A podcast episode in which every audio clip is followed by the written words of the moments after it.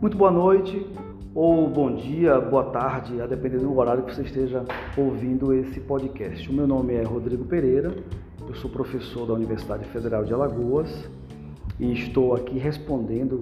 a um convite assim sempre generoso da queridíssima professora Veleida uh, para justamente fazer um, uma, um, um comentário, uma leitura introdutória a respeito do livro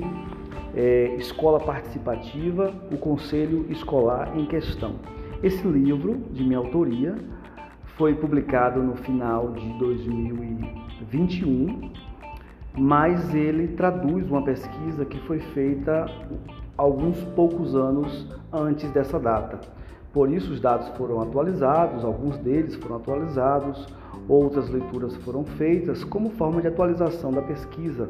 mas os resultados e a parte de fundamentação teórica, o debate que é feito e toda a análise que é feita nesse texto são ainda, eu acredito, de relevância para as leituras e a crítica pedagógica que é feita hoje sobre a escola pública e sobre ah, os caminhos que a escola tem trilhado nos últimos anos.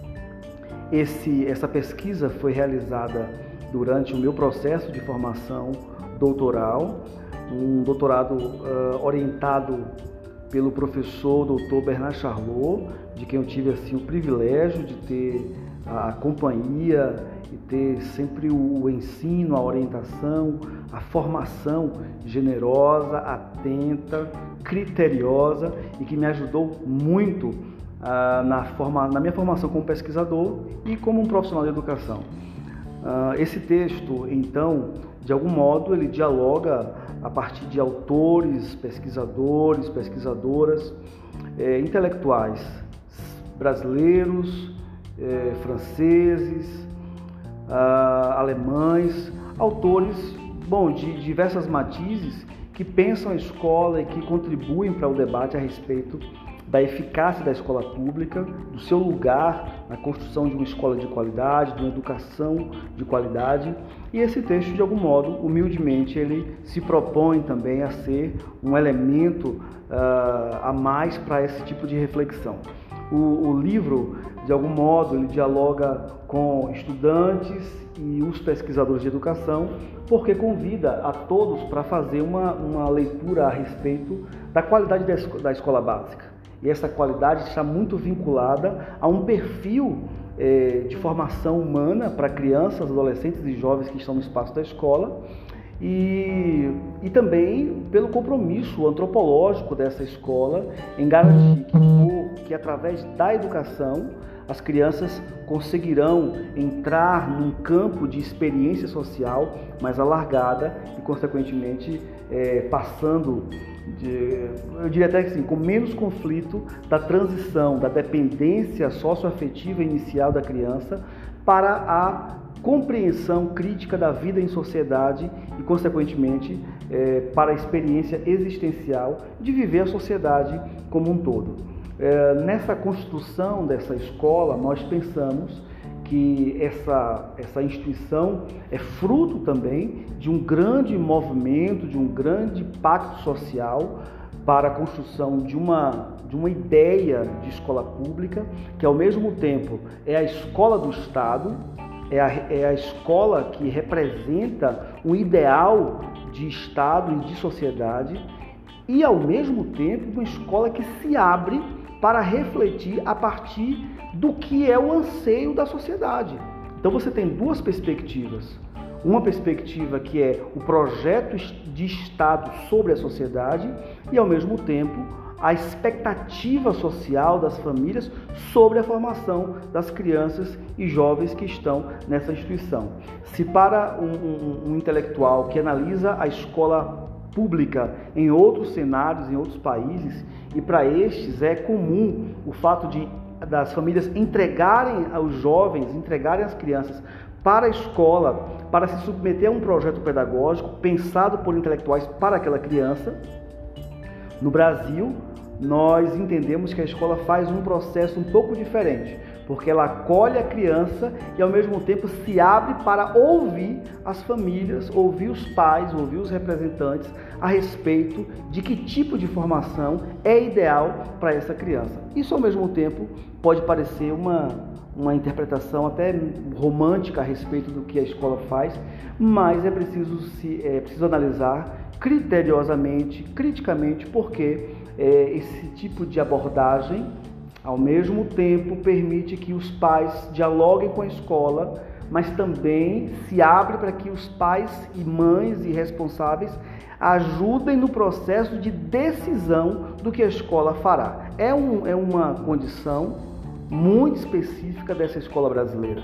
Por isso que também ela provoca uma série de questionamentos e, consequentemente, constrói caminhos para novos pesquisadores que buscam compreender a natureza dessa instituição. Do ponto de vista teórico, nós fazemos uma leitura a respeito dessa escola considerando o, o, aporte teórico vindo do professor Bernard Charlot, eu diria que um, um, fazendo um balanço do saber, desde a abordagem que ele faz com o livro A Mistificação Pedagógica, até as leituras contemporâneas, os escritos contemporâneos que discutem o sentido é, da escola para essas crianças, para esses pais, e o sentido da educação mesmo, né? como um processo, como um direito antropológico, como uma ação antropocêntrica que permite essas pessoas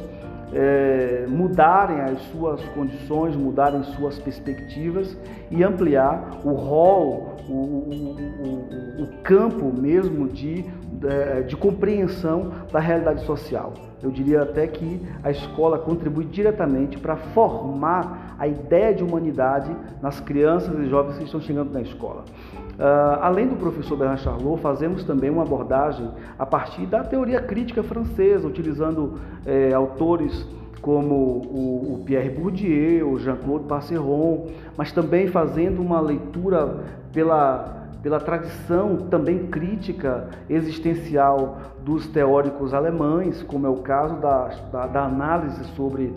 a segunda e terceira geração da escola de Frankfurt, pegando aí a perspectiva do Axel Roné, do Habermas, e também fazendo uma leitura sobre é, essa reflexão, instituição do Estado, sociedade, a partir da Hannah Arendt. Uh, entre os autores também nós destacamos os, as produções é, que são feitas no Brasil, como é o caso do, do, do, da leitura feita a partir dos livros do Paulo Freire e outros autores também nacionais que nos ajudaram demais na compreensão, desde a parte da,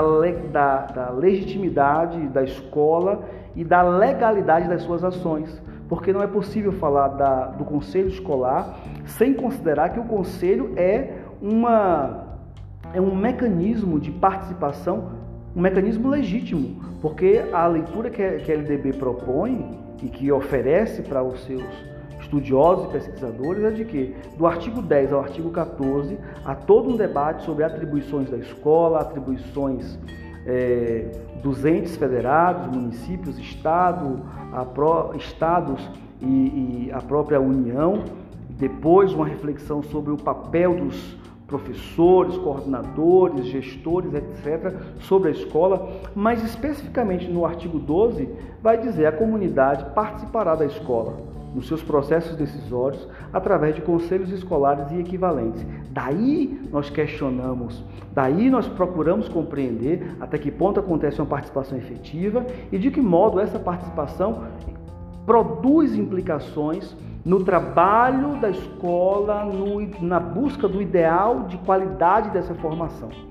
Então, o texto, de algum modo, é, oferece ao leitor novas questões para pensar a eficácia dessa escola, para compreender a natureza dessa instituição e o que acontece quando dois grandes projetos se encontram: o projeto de formação pelo Estado,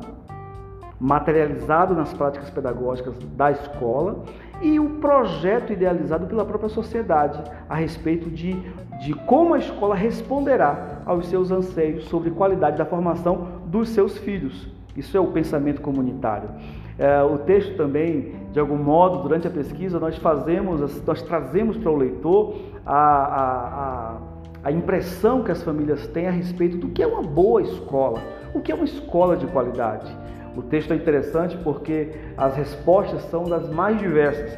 Desde uma resposta que diz que a escola boa é aquela escola que vai preparar o meu filho para o vestibular e para a universidade, como a escola, os pais que dizem a escola boa é a escola que me ajuda a criar o meu filho ou protegê-lo. Aquilo que os autores e o professor Bernard Charlot poderiam chamar de a escola que cria um cercamento simbólico para essa criança. Ao mesmo tempo, um cercamento cultural, simbólico, mas também proteção efetiva para essa criança a respeito ou diante das ameaças que se estariam próximas à escola. E é interessante verificar que essas respostas também, nós fazemos isso no texto, há uma variação da, da resposta a, a, considerando o local, considerando o lugar de fala desses pais, desses responsáveis. Porque nós falamos de pais e mães responsáveis, mas nós vamos encontrar outras configurações de família, pais e mães, ou tios e tias, avós que estão tomando conta daquelas crianças, e nesse tomar conta da criança, ser responsável, eh, eles partilham com a escola ah, dessa responsabilidade de educar, criar, instruir essas crianças. Então o texto de algum modo ele, ele humildemente ele se propõe a ser um elemento, a ser, um, um, a ser uma contribuição para a reflexão dos estudantes, professores e pesquisadores a respeito dessa ideia de escola, desse ideal de escola e da eficácia das suas ações. Eu espero que se você se interessar por ler o texto, eu espero que ele seja agradável para você e ao mesmo tempo provoque a sua reflexão. E em breve, espero, nós poderemos sentar, estar juntos para poder conversar um pouco de forma um pouco mais efetiva, mais clara a respeito das quase das um pouco mais de 300 páginas que compreende esse livro. Tá certo? Um abraço para vocês, mais uma vez, um abraço é, muito afetuoso para a professora Veleida,